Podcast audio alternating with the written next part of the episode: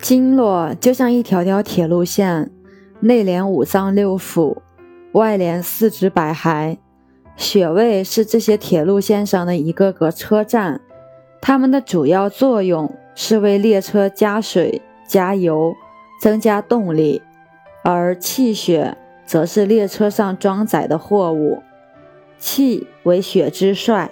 血为气之母，气是血运行的动力。当列车载着气血在铁路线上运行一段距离之后，